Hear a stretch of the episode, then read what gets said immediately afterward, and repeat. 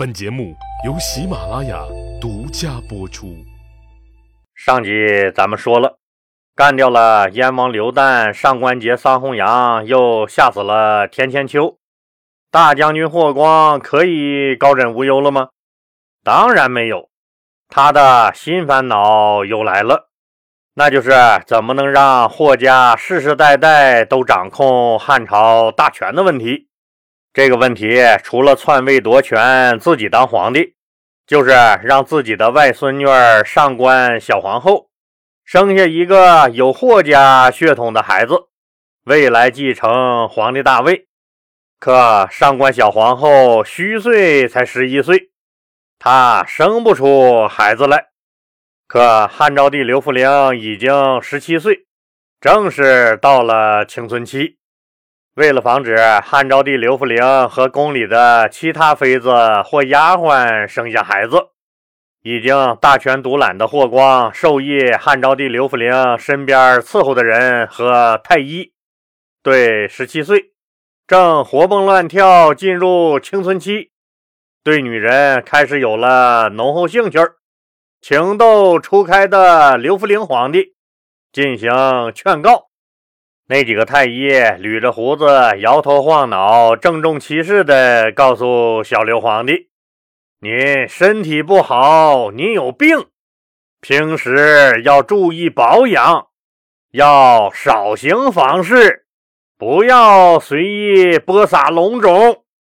您记住喽，您身体不好，您有病，把个刘福陵气的。”心里无数次的骂：“你他妈才有病！你们全家都他妈有病！”可是他不敢说，更不敢骂。他知道这一切都是大将军霍光的安排。现在自己的身边都是霍光的人，惹了霍光霍大将军不高兴，自己不定哪天就会意外的驾崩了。但霍光也知道。光是太医和刘福陵身边的人劝，那是不太靠谱的。后宫那么多妃子和宫女儿，这些小浪蹄子一个比一个妖艳，一个比一个勾人，难保正值青春的刘福陵不会一时兴起直接摁着就给办了。如果哪个女人怀了孕，那可就麻烦大了。于是。为了彻底打消刘弗陵的这个想法，霍光又琢磨出一个超级的狠招。记得老李前面讲过吧？汉朝的裤子就是俩裤腿儿没有裆，所以汉朝男女的裤子都是开裆裤，这就麻烦了。如果汉昭帝刘弗陵一时兴起，看上了哪个小妃子或小丫鬟，因为是开裆裤。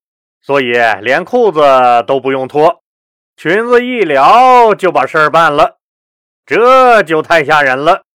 所以霍光的超级狠招就是狠抓源头管理，在事情的源头上就把控的死死的，让刘弗陵没有一点点的机会。具体的做法就是在伺候刘弗陵的太监中。再专门安排一个老一点的太监，专门盯着刘弗陵，并时常提醒小刘皇帝：“您身体不好，不能随意播撒龙种。”从而严密盯死刘弗陵的裤裆。当然了，汉昭帝刘弗陵已经是十七岁的大小伙子了，为了自己的幸生，嗯，幸福生活。当然会千方百计想办法摆脱这个叮当太监的监视，比如说快走几步，然后东绕西绕就把老太监落在后面了。因为穿的都是开裆裤，所以办事儿很麻利儿。等老太监呼哧带喘赶上来，一切那可都晚了。木已成舟，事儿已办完。汉昭帝刘弗陵能想到的这个招数，大将军霍光自然也想到了。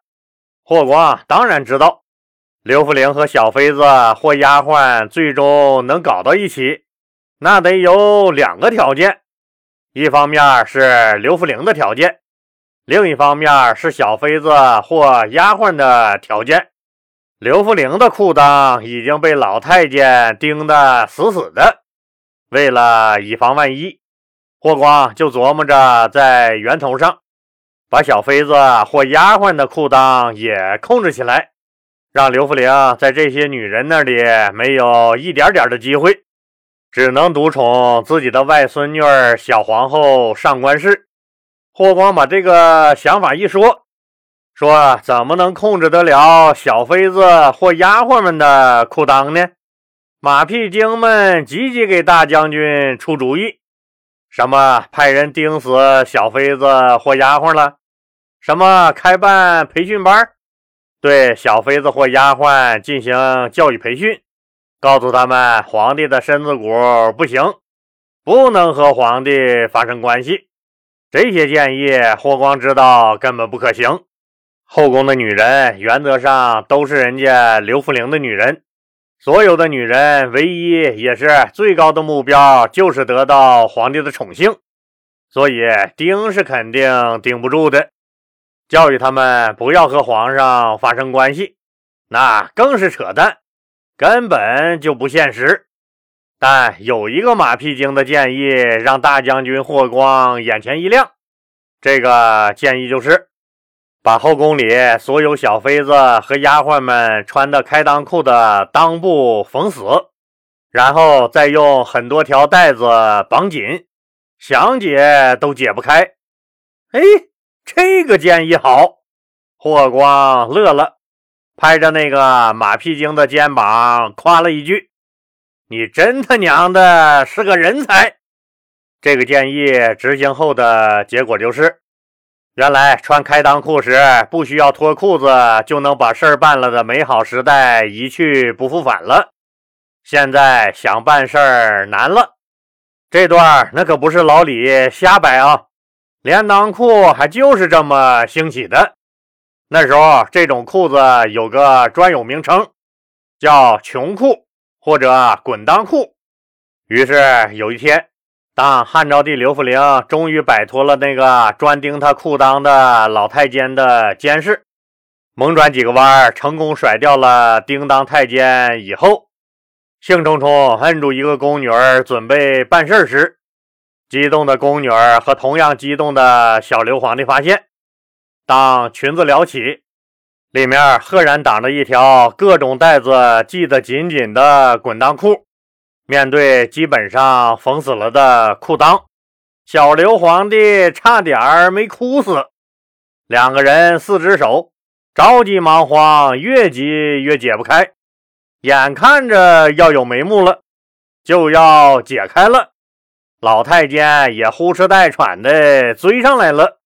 看着扶着墙在那儿喘粗气的老太监，小刘皇帝自然就败了兴致，一脸黑线的背着手走了，只剩下那个差点一步登天，成了皇帝长子母亲的小丫鬟，独自在风中凌乱，出黑拳使阴招。人家霍光霍大人一点没有心理障碍，为了维护家族地位。霍光和他的支持者及各位马屁精们，把工作做到如此细致。人家霍光家族不兴旺发达，谁兴旺发达？经过这双管齐下的治理，汉昭帝刘弗陵就只能独宠小皇后上官氏一个人了。可小皇后太小了，虚岁才十一岁，自己还是个孩子。她哪能生出孩子来？刘弗陵正在哀叹命运不公，为他的青春烦恼着。霍光也好不到哪儿去。公元前七八年的冬天，边境又乱了。这次倒不是匈奴打过来了，而是辽东的乌桓部落发生了叛乱。这个乌桓部落是东胡的一支，当年。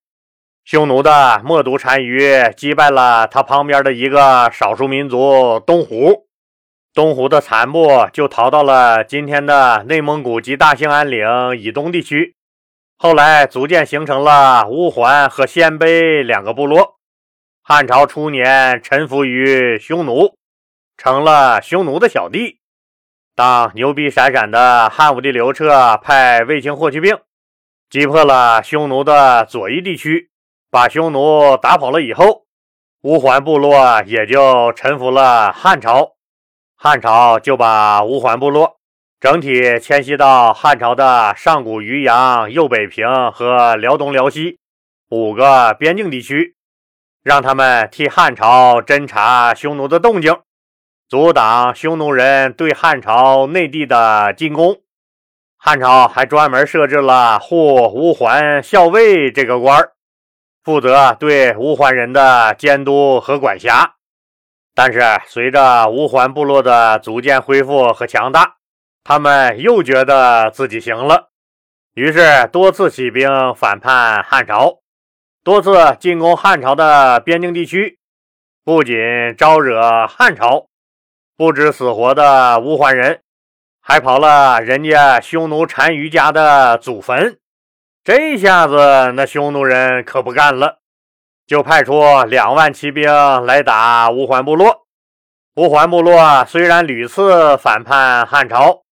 但毕竟乌桓名义上还是汉朝的臣子，匈奴来打乌桓就是欺负汉朝的小弟。作为大将军的霍光，这时候当然不能怂，于是决定出兵教训一下匈奴。霍光就组织军界的各位大佬们开了个会，征求一下大家的意见。护军都尉赵充国首先发言，他认为。乌桓部落虽然名义上臣服于咱们，但他们多次攻击咱们的边境城镇，已经背叛了咱们大汉朝。咱们本来也想去打他，现在不正好吗？匈奴出兵了，让他俩狗咬狗，一嘴毛去吧。咱们看热闹不香吗？再说了，匈奴想要跟咱们搞好关系。这几年基本上很少来咱们汉朝边境抢劫了，咱们再去主动招惹他们没那个必要，也不值当的。霍光又把目光移向了别人。这时候，中郎将范明友举手发言，他不同意护军都尉赵充国的想法。范明友认为，乌桓部落虽然多次造反。但怎么说，这都是咱们和乌桓的家事儿。乌桓在所有人眼里都是咱们的小弟，现在小弟被人揍了，我们不能眼睁睁看着。如果我们这次不出兵，让依附于我们的西域那些小国家们咋想？让我们如何在这个世界上立足？所以。我建议出兵打击匈奴。霍光就等这句话了。这些话也可能就是霍光让他说的，因为这个范明友是大将军霍光的女婿。霍光当年把自己的四闺女嫁给了他，于是大将军霍光马上任命范明友为度辽将军，率领两万骑兵从辽东出发。去迎击匈奴兵，给范明友送行的时候，霍光把范女婿单独拉到了一边，告诉他：“小子，你给我听着，此仗只许胜利，不许失败。如果干不翻匈奴人，就干翻乌桓人。反正你是不能给我空着手回来。”范明友当然明白。这是老丈人霍光上台以来第一次对北方少数民族用兵，总得要点成绩，否则不是显得人家大将军无能了吗？范明友也明白，老丈人这次让他带兵去打匈奴，也是想让他立功的意思。于是，范女婿打起十二分的精神，杀气腾腾，开赴了前线。匈奴人正打乌桓人，打得过瘾呢。抬头一看，哎呦喂，我的妈！你汉朝咋又出兵了？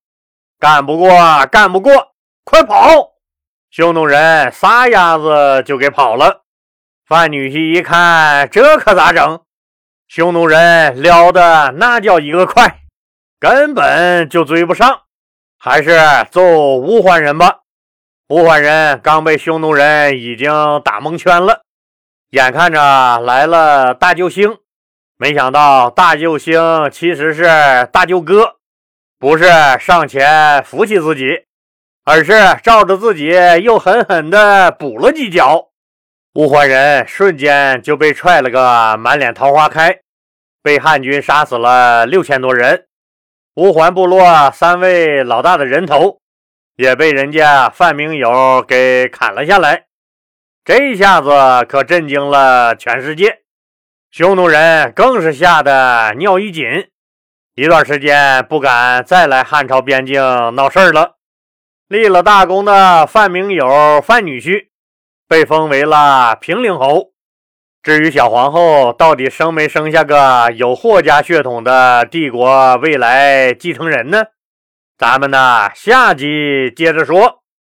老李希望听友朋友们动动您发财的小手，继续给老李的节目点红心和转发到朋友圈、微博、头条、QQ 等社交媒体上。让更多的人都能听到老李讲的故事。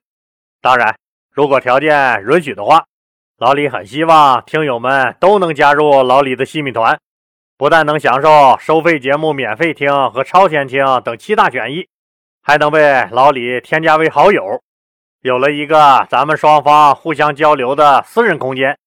老李人生阅历丰富，又是研究历史出身，也有一定的社会地位。也可以说经历和见过不少的事儿，虽然不敢说做什么人生导师，但很多事儿也都看得很透。老李对西米团的家人每条信息都是亲自回复，您的喜悦咱们共同分享，您的疑惑咱们一起解决。西米团是咱共同的家园，老李欢迎您的加入，谢谢您的支持。